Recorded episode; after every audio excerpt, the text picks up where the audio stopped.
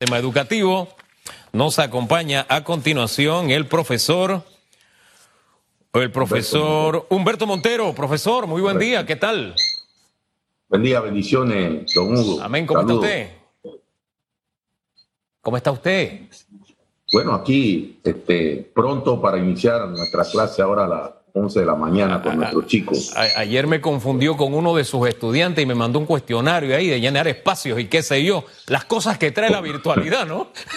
Correcto, imagínense, todo el día de ayer en su trabajo y me equivoqué y se lo mandé a usted, no solamente a usted, a otro compañero también. Yo, casi me pongo a llenar los espacios para recordar mis buenos tiempos de, de la escuela, aunque yo sigo estudiando, yo no paro de estudiar, profesor. Pero vamos a lo que Dios nos trajo. La semana pasada la información es que ustedes tendrían una reunión con autoridades de educación miércoles o jueves, no me ubico bien. Y si la memoria no me es infiel, era en Chitre. Saber si se realizaron las reuniones y, qué balance tienen los docentes de este encuentro. Bien, gracias por darme la oportunidad, don Hugo, y a todos los televidentes en su prestigioso programa Radiografía. Mire, es importante reunión que se llevó a cabo el jueves 22 en horas de la mañana en la provincia de Herrera, sí, eh, específicamente en Chitre, en el Centro Cultural, con los miembros de magisteriales de la UNED, la UNESEC, donde estuvo la ministra de Educación, Marúa Gorday, la viceministra Sonia Mí y todo su equipo de directores regionales, directores nacionales, supervisores que estaban ahí, y también el defensor, que es el garante en la mesa bilateral, porque una mesa negociadora, una mesa negociadora que se instaló de la administración este, a Martinelli. Entonces, el tema medular, se tocaron cuatro temas, pero el tema medular fue el retorno de manera presencial, el, de manera presencial el 31 de mayo. Le digo algo, licenciado. El Meduca insiste, sabemos que insiste en ejecutar y aplicar la hoja de ruta que es entrar a las escuelas de manera presencial. Pero hay de, cientos de miles de padres de familia con inquietudes, con temor, con miedo, y de docente. Vuelvo y repito, aclaramos, le hemos dicho hasta, hasta usted en su programa que nosotros no nos oponemos a ese retorno a clase, pero las condiciones tienen que ser unas condiciones óptimas de salubridad, de limpieza, en los colegios. Antes, antes, de entrar, antes de entrar en, antes, para desgranarlo poquito a poco, porque tenemos bastante tiempo para conversar, doctor. Usted dice que la posición del Ministerio de Educación es regresar a clases semipresenciales el 31 de mayo. Acláreme esto, porque hasta donde nosotros sabemos, no es regreso a clases perdón, presencial el 31 de mayo, sino semipresencial, que es otra cosa. Y se nos ha dicho aquí que de manera gradual, voluntaria, hay una serie, segura es otro de los elementos que nos han dicho. Entonces, para que saber si es que a nosotros nos están diciendo algo y a ustedes le están diciendo otra. Explico, licenciado Hugo. A ver. Para nosotros, no existe la clase semipresenciales ni híbridas. Eso lo quisieron poner en el decreto, este, decreto 25 que se manejaba desde el año pasado y ahora 435. un solo día de clase que usted le dé a un chico en un aula de clase, en una escuela, es presencial. Es presencial, no es semipresencial. Eso de semipresencial no lo cambia. Un día de clase para nosotros es presencial, porque usted está socializando vinculado con el estudiante. Y algunas autoridades lo han aceptado cada vez que le decimos, no es semipresencialidad, es presencial, porque estamos viendo al niño que sea un día de clase. Entonces, para nosotros es preocupante porque, insistimos, le pedimos a la señora ministra que nos diera la lista de las 100 escuelas. Acuérdense que son 500 colegios que manifestaron que se han evaluado, que se han monitoreado, que se han diagnosticado y que la señora ministra le solicitamos las 100 escuelas, que también lo dijo el señor presidente, que van a entrar el 31 de mayo de manera presencial, de manera gradual y progresiva, como lo dice el decreto. Pero vamos a retrotraer un poco el tiempo. El, el, 12 de abril entraban 19 colegios que ya había certificado de Meduca y nosotros hemos dicho como algunas organizaciones de padres de familia, que el Meduca no puede certificar colegio, lo tiene que certificar acompañado con el MINSA. vamos, vamos, vamos nuevamente, nuevamente, le pido un alto, profesor. Vamos a hacer como si estuviéramos en el salón de clase. En mi tiempo, la, la docente daba una enseñanza y decía, ¿alguna pregunta? Y entonces se preguntaba sobre el tema y se pasaba a otro tema. Así que vamos a, vamos a hacerlo como si tuviéramos un aula de clase y así hablamos el mismo idioma. Le voy a poner un ejemplo. Nosotros aquí en Metcom, en noticias, tuvimos que dividirnos para trabajar en un periodo de tiempo bastante extenso y veníamos a trabajar 15 días parte del equipo, todos los días. Entonces después ese equipo se iba a descansar y venía la otra mitad del equipo.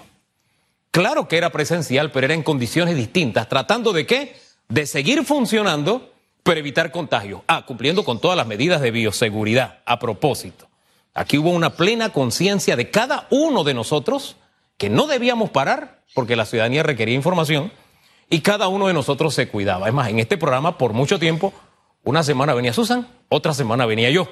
Y, así nos fuimos bandeando para utilizar el término que usaba mi abuela. ¿Por qué se lo digo? Porque no es semántica simple decir clases semipresenciales y clases presenciales. Una cosa es que yo tenga todo el colegio yendo a la escuela y otra cosa es que yo tenga a los niños de primer grado y a los graduandos yendo en pequeños grupos por salón. Un grupo viene el lunes, un grupo viene el martes, un grupo viene el miércoles, otro el jueves y otro el viernes. Y esa rotación. Entonces, para mí no es tan semántico de que no, es que no hay clases semipresenciales. Esa no es una clase presencial normal, doctor, ¿o sí? Le respondo. El ejemplo que usted me acaba de poner de su empresa, sus condiciones, usted tiene para llevar ese proceso de protocolo de bioseguridad y que se han repartido eh, cómo ir un periodista a un grupo, otro grupo, pero no podemos hablar lo mismo de 3.107 escuelas, porque las condiciones son diferentes. Nuestras escuelas están enfermas ante la pandemia. ¿De, cuántas escuelas, ¿de cuántas escuelas presencial. Le estoy contestando la pregunta. Sí, pero ¿de cuántas escuelas es que no hay bien la cifra? ¿De cuántas no existe la, No existe la semipresencialidad. Sí es presencial. Porque si usted le da un día de clase ah. a un chico el día lunes y el otro grupo le da el martes, usted lo está viendo presencialmente aunque sea un día. Ya ese cronograma ya lo tiene Meduca. Para nosotros la semipresencialidad no existe, es presencial aunque demos un día de clase. No hay y las condiciones de las empresas son totalmente diferentes a nuestras condiciones porque eso es lo que queremos lograr, que se cumpla con las condiciones óptimas para que se dé esa presencialidad de manera correcta, así sea un día. Repítame la cifra de escuelas que no la oí bien. De las 3.107 escuelas. 3.107 escuelas. Okay. Ayúdeme a entender entonces. ¿Se está hablando de las 3.107 escuelas o de 100 escuelas? Es que, es que las condiciones de nuestras escuelas desde el 2020, voy a su pregunta, desde el 2020 debieron darse las condiciones óptimas cuando en junio del 2020 se hizo una mesa intersectorial con todas las instituciones, estuvo el IDAN, estuvo todas las instituciones, los ministerios, y se dijo que se iba a intervenir los colegios. Ahí está el problema, estamos en el 2021 y las condiciones siguen las mismas. ¿Por qué no aprovecharon ese lazo para intervenir las escuelas si en, en octubre mandaron una circular para que las escuelas estuvieran abiertas? Independiente del decreto 472 que cerraba los colegios, fue ni se ha modificado ni se ha derogado. Y una circular por encima de un decreto no puede ser. Y las escuelas estuvieron abiertas y la intervinieron. Nunca la intervinieron. Nunca la intervinieron. Y entonces, ah, ahora son 100 escuelas. Ok, van a intervenir las 100 escuelas. Han tenido un rezago porque han tenido todo el tiempo para intervenir los colegios, antes de la pandemia y con la pandemia. Ok como si estuviéramos en el salón de clases, su respuesta a la profesora Ana Virginia me hubiera puesto mal a la respuesta, porque me habría dicho, eso no fue lo que te pregunté. Usted me está hablando de 3.107 escuelas. La pregunta es, son 100 escuelas que creo de las que está hablando el ministerio para comenzar, ¿no? ¿O yo estoy equivocado? Yo he oído mal. Yo le hablo, le hablo de las 100 escuelas. Ok. Las 100 escuelas que habló la señora ministra de Educación en la reunión. No es que yo le estoy hablando también le estoy respondiendo como es. 3.107 escuelas, ni, ni antes de la pandemia ni de pandemia han tenido los gobiernos mirar para la educación, para reparar los colegios. Tuvieron todo el tiempo. Ahora, hay 100 escuelas que quieren intervenir. ¿Por qué 100 escuelas nada más? ¿Por qué no intervinieron las demás? ¿Por qué no intervinieron las demás? Entonces, ¿qué queremos nosotros? Que nos den los nombres de las 100 escuelas. ¿Qué nos dieron? Las, las, listas de las regiones. Le puedo mencionar. Cuatro en Coclé. Le puedo mencionar siete en Colón, tres en Comarca, cinco en Darién, once en Herrera, once en Los Santos, once en Panamá Centro, once en Panamá Este, ocho en Panamá Norte, 22 en, Panamá Oeste, San Miguelito 13 y una en Veragua. Ahí están las escuelas. ¿Qué queremos nosotros? Que nos den los nombres, porque los educadores que estamos, tenemos representación en esos colegios, vamos a verificar si esas condiciones son óptimas. Ya no han dicho, inclusive las autoridades, que hay escuelas que de repente no se puedan certificar porque no llenan las condiciones. Son escuelas pequeñas multigrados, 90 escuelas oficiales y 10 particulares. De repente las particulares puedan iniciar. Pero estas 100 escuelas, licenciado Hugo, hágame la pregunta ahora. ¿Por qué hay 453 escuelas que se suman a las 100 que están laborando de manera de tutorías presenciales. Tutorías presenciales donde sean en un aula de clase, aunque sean en aulas rancho, escuelas multigrado, telebásicas. Eso no lo suspendió la ministra de 12 de abril. Esas escuelas están funcionando de manera presencial. Y usted sabe cuántas veces van a la clase, cuatro veces a la semana. Entonces, eso de semipresencialidad no existe. No existe porque ya las 453 están trabajando de lunes a viernes, dos, tres horas. Entonces, ¿de qué estamos hablando? ¿Cómo vamos ¿Cómo decimos un discurso de una cosa y, no suspendimos las 453 cuando la ministra dijo el 12 de abril no van las 19? Ah, pero siguen funcionando las tutorías presenciales. Ah, no, porque tienen 10 estudiantes, 8 estudiantes, 20 estudiantes, pero eso agrava la situación porque lo que queremos es que las condiciones estén óptimas de salubridad. Y le digo algo, si no hay licenciado Hugo, si no hay salud, no hay vida, y si no hay vida, no hay educación. Claro. Entonces, Usted, mire, yo escuché al doctor Rebolledo, le digo algo. Mire lo que acaba usted, usted también mencionó algunos países, y yo le menciono algo. Aquí la UNICEF dijo que 20 países hicieron apertura, pero pues no ha dicho que esos mismos 20 países cerraron. Eh, ahí está Chile, Ecuador, México, Costa Rica, Uruguay, Canadá, Estados Unidos, Colombia. Han tenido rebrote y nosotros podemos llegar, Dios no quiera, ese tercer rebrote y estamos empujando sin las condiciones. Si a nosotros nos aseguran las condiciones de las escuelas, créame que los docentes van a decir que sí. Créamelo, no nos estamos oponiendo. Sí. sí, vamos a decir que sí. Profesor, me, me encanta que miremos el vecindario. Nosotros hemos insistido aquí que para entender el problema COVID no podemos analizarlo a partir de nuestra realidad, ni de nuestras limitaciones, sino que hay que ver lo que pasa en el vecindario. Y es cierto, los, la mayoría de los países donde se ha abierto han tenido que tomar medidas de acuerdo a cómo se ha comportado la pandemia, incluido Uruguay, que prácticamente no ha parado y, que presenta una situación muy, pero muy particular. Pero mire, quiero unirle dos, dos cosas ahora que usted mira alrededor. A mí me emocionó hasta la médula, me emocionó hasta la médula cuando todo esto comenzó a suceder y en Costa Rica, aquí al ladito, no nos vamos a ir lejos, aquí al ladito, en Costa Rica. Las autoridades dijeron, bueno, no podemos dar clase en la escuela, vamos a darla por eh, internet eh, y el que donde no hay internet se va a enviar copia. ¿Qué me emocionó hasta la médula? Ver a los docentes bajar desde la montaña y ellos buscar las copias y donde no había copias ellos sacar las fotocopias y llevarlos ellos mismos a la escuela. El asunto era que no podían parar la educación.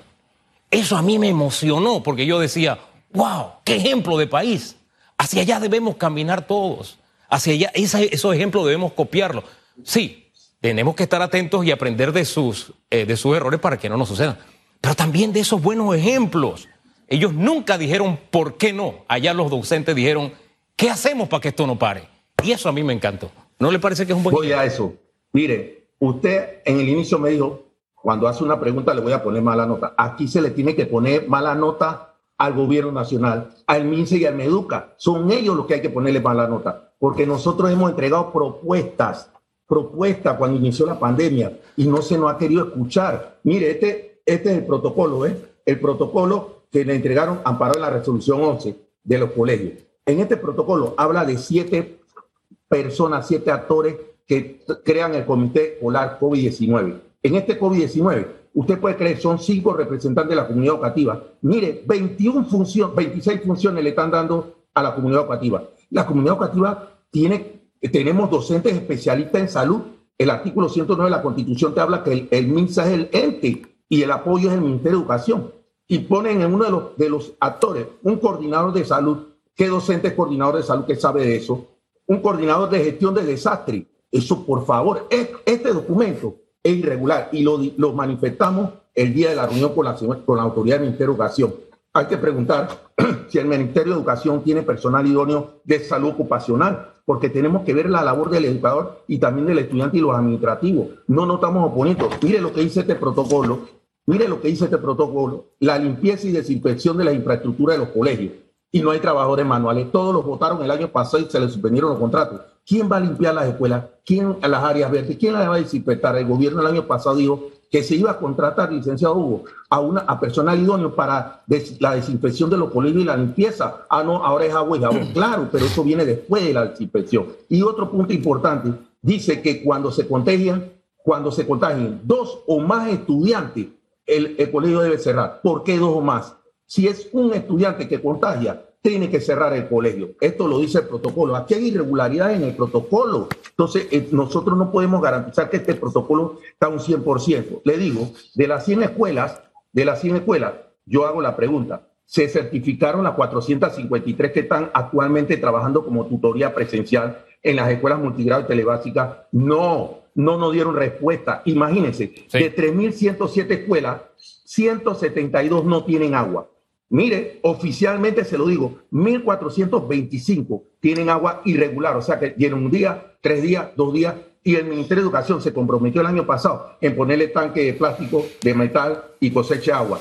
Yo le pregunté a la dirección de ambiente y al ingeniero de mantenimiento Martínez, ¿ustedes ya hicieron eso? Ninguna escuela tiene nada. Entonces vamos a entrar a los colegios y sin las condiciones de salubridad, de higiene, aquí no solamente pensar, ah, no, el aprendizaje, la prueba PISA, la prueba TERCE, la prueba crecer. Eh, yo, le, yo le digo a la ciudadanía, pónganse en el zapato del docente ahora. Muchos docentes estamos dando la milla, la milla extra, más que la milla extra, porque de manera virtual lo estamos haciendo. Nosotros no pedimos que viniera el COVID, pero el gobierno nacional no quiere dar las herramientas. Le digo algo que se te fue en la reunión, licenciado Hugo.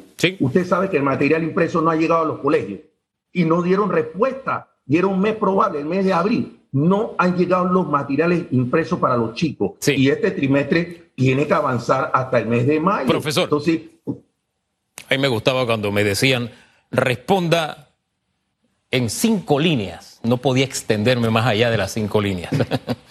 La pregunta era eh, del buen ejemplo que teníamos aquí al ladito, y usted le puso mala nota a todo el mundo, menos a los docentes todo el mundo tiene mala nota entonces en este tema de educación, menos los docentes. Es que, usted, me, usted me hace una pregunta. No, estoy partiendo de claro respuesta. es que el tema, es que el tema es tan, es que el tema es tan sensitivo y tan efervesciente que yo no me puedo quedar callado, porque nosotros somos objetivos, los docentes somos objetivos, porque vemos el problema adentro del colegio y afuera. Por eso somos objetivos, porque vivimos lo de adentro, cómo están nuestras escuelas enfermas, y vivimos lo de afuera. Lo de afuera, porque no nos quieren dar los equipos, las herramientas a los chicos, no, los, no a los docentes, a los chicos, las herramientas que le hemos solicitado. ¿Y por qué le tenemos que poner mala nota a los docentes? Si nosotros, si somos parte del problema, los demás se exoneran del problema. Nosotros no hemos dicho que queremos poner de nuestra parte, pero el gobierno tiene que hacerlo. El MINSA tiene que hacerlo. No nos han escuchado. nosotros queremos participar de estos diálogos para, para ese posible retorno seguro. Vuelvo y repito, queremos entrar. Si usted me pregunta a mí como docente, como a mis compañeros dirigentes o educadores,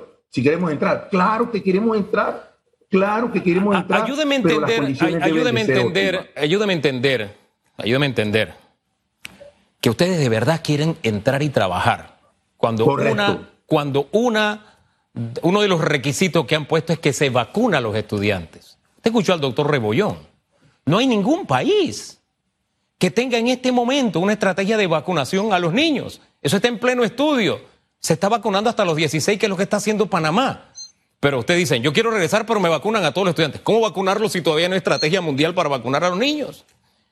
Bueno, cuando nosotros decíamos eso, era porque estábamos manifestando que los tres trimestres fueran virtual, fueran virtual, que el gobierno diera las herramientas, porque yo, fui uno, yo soy uno de los que ha dicho, que no existe la vacuna porque está en estudio. Yo soy uno de los que ha dicho que la vacuna está en estudio y que por qué no, no arreglamos la escuela este año 2021 y en el 2022, cuando llegue la vacuna a mediados de julio a agosto, los estudiantes podían entrar. Eso yo lo manifestaba, pero ya nosotros estamos evaluando ese posible retorno si las condiciones están seguras. Mire, ya está el decreto, licenciado. Lo hecho, esto está. Eso lo manifestamos en la reunión, algunos dirigentes. Eh, está el decreto ya tenemos que empujar esta carreta, aunque sea que el Meduca y el gobierno han puesto los bueyes delante de la carreta. Tenemos que empujarlo, porque no nos podemos quedar. Yo, nosotros queremos entrar para socializar con nuestros estudiantes y vincularnos con nuestros chicos, porque yo sé que nuestros chicos en la casa están prácticamente traumados de estar ahí encerrados. Entonces, queremos entrar, pero también el, gobierno nacional tiene que hacer su trabajo. ¿Cómo va a ser posible que las herramientas tecnológicas de tablet y computadora no lo hayan entregado a los muchachos de duodécimo grado? No han entregado nada. Entonces, claro, no han entregado nada porque quiere que entremos a los empujones. Y ahí donde nosotros nos molesta, porque vamos a entrar, pero de manera coordinada, de manera gradual, de manera segura. ya de estas 100 escuelas, mire, son 3.200 estudiantes de estas 100 escuelas. Esta es la cantidad de la población estudiantil que va a entrar. 1.660 educadores entre administrativos y educadores de estas 100 escuelas. ¿Y cuántos se han vacunado? 462. Doctor, ayúdame, a entender bien, ayúdame a entender bien. Esos 3.200 estudiantes de esas 100 escuelas, usted se refiere a los estudiantes de primer grado y a las graduando, ¿verdad? Correcto, 13.280. 13.280. 13.280 irían. Correcto. En esas 100 escuelas. Bien. Yo, también quiero la lista de esas 100 escuelas porque nos gustaría como periodistas darle, darle el seguimiento para saber en qué condiciones están esas escuelas. ¿Cómo no? yo se la suministro. Es más, sería interesante que en esas 100 escuelas nos copiáramos. Mire, no hay que buscar ejemplos, buenos ejemplos en otros países. Aquí en Panamá lo hay. Aunque algunos dicen que Chiriquí es otro país. No, e-, es, Panamá. Mire, en el Francisco Morazán, los docentes se han ido a limpiar ellos su escuela y la mantienen limpia. Entonces, de pronto, si sabemos cuáles son las 100 escuelas, vamos padres de familia, vamos docentes y vamos todo y la limpiamos, ¿no le parece? Bueno, yo le digo que yo, yo pudiera ir a limpiar la escuela siempre y cuando primero el gobierno nacional, el MINSE y el MEDUCA hagan la limpieza de desinfección con personal idóneo y después yo voy a limpiar. Es que debe ser así.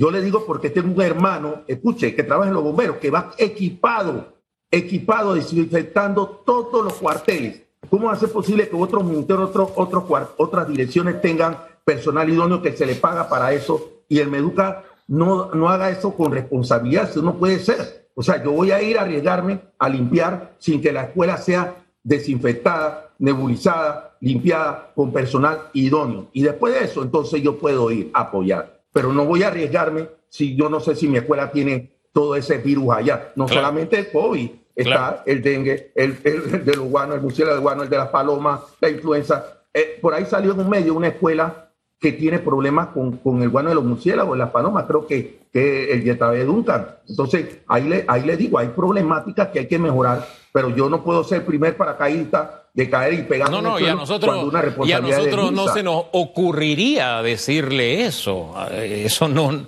no creo que cabe en la mente. Y yo no trato de exonerar a nadie. Lo que yo digo es, mire, le voy a poner otro ejemplo, para que vea que aquí los ejemplos los tenemos en Panamá.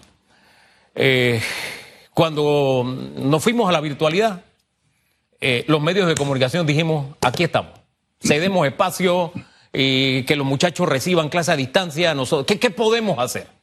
¿No? En esa misma línea, las telefónicas también hicieron lo mismo. ¿Qué, en qué podemos ayudar? Yo fui testigo de algunas de esas reuniones y encuentros y de la disposición. ¿Qué podemos hacer? Más gente que, espérate, no, no se puede, ¿en qué podemos colaborar? Yo siento que si en educación hacemos lo mismo, nos puede ir mejor. Le, pongo dos ejemplos personales, personales. Las comunidades educativas de los colegios donde estudian mis hijos, porque yo también tengo hijos que estudian, están haciendo las consultas para que las comunidades decidan si regresan esos colegios o no y estableciendo cada colegio las disposiciones para que, para que salgamos de este marasmo, ¿verdad? Este, de pronto esa sería una solución, porque decir, yo quiero que las 3.000, hombre, todas las escuelas estén, que sean de primer mundo en Panamá. Yo aspiro a que así sea. Pero en este momento, para mí, si una escuela lo hace, chuleta, para mí es ganancia. Como país, como ciudadano, yo lo veo de esa, de esa manera, profesor. Y solo lo logramos en la medida en que cada uno mete el hombro, no en que, espérate, es que es lo que tú tienes que hacer, espérate, en que, cómo te ayudo, cómo lo hacemos juntos, cómo vamos hacia adelante. Creo que esa mentalidad en educación la estamos necesitando, ¿no le parece? Usted habla importante de lo que es que las empresas han apoyado con lo que es la virtualidad. Mire, si el gobierno que tiene que cumplir con el artículo 91-95, es que yo me voy, a la, yo me voy a, la data oficial que dice que la responsabilidad del gobierno nacional la educación de nuestro país es un derecho fundamental humano y los gobiernos no han querido escuchar ni voltear la mirada hacia la educación, al sistema educativo. Ese 6% que nosotros hemos solicitado, que está inclusive plasmado en una ley orgánica de educación, en el artículo 266, a mí me preocupa porque si nosotros manifestamos cuando se dio la pandemia que lo mejor en virtualidad era darle las herramientas y el gobierno decía sí vamos a dar las herramientas y hasta el sol de hoy ni herramientas, ni material impreso, ni nada. nosotros no nos hemos opuesto. Aquí no ha habido disposición y voluntad de parte de las autoridades, no de, no de los docentes. vuelvo y repito, si hay dos, tres, cuatro, cinco escuelas que tienen las condiciones seguras, tenga la plena seguridad que nosotros vamos a ponderar eso. Si está segura, no que de repente la el Meduca y el MISA no voltee la mirada hacia allá y haya una situación de contagio. Eso es lo que nosotros queremos, que haya voluntad y disposición. Pero nosotros hemos visto que no la, ha, no la ha habido, porque ven que no queremos la voluntad nosotros y la disposición docente. No es así. Miren, cientos de miles de padres de familia han hecho su propia encuesta en las redes. Usted la ha visto, usted la ha visto, y, y padres de familia que han dicho no a la presencialidad, sí a la virtualidad. Pero, ¿por qué? Porque el Meduca tiene un secretismo. Salgan y digan la verdad. Mire, yo tengo esto, hay tantas escuelas, estas son las escuelas seguras. Venga el MINSA, vengan los docentes, padres familia, vamos a, vamos a monitorear, a ver cómo está ese colegio. Y se certifica ahí mismo. ¿Por qué no nos invitan? Ah, pero dan protocolo y, ven las escuelas nada más, el Meduca y certifica. Eso no puede ser. Para nosotros eso es sumamente irresponsable. Y le digo algo, 3.107 escuelas tiene nuestro, nuestro país tienen más de 1.200 escuelas rancho, multigrado, telebásicas, que son menos de 25, 10, 15 estudiantes. Si esas llenan las condiciones óptimas, bueno, si están seguras que esté certificado por el MINSA, porque ya sabemos que si el MINSA certifica son los responsables, porque no están cuidando nuestra vida, lo dice la Constitución en su artículo 109, pero no el, el, el, director de la escuela, el director regional o un funcionario que diga, sí, vayan a entrar de manera irresponsable, no debe ser. Y le digo algo, don Hugo, si lo están haciendo, hay presiones de algunos directores de escuela que presionan que tú tienes que entrar, que tienes que enseñar tu, tu, tu certificación de vacuna. Aquí hay 12.400 docentes que se han vacunado, vuelvo y repito, y esperemos que se vacunen las 400 docentes que están trabajando tutoría presencial, que son 453 colegios, para que la población esté segura. Créame lo que eso es lo que nosotros buscamos, que las condiciones sean seguras y no nos oponemos, vuelvo y repito,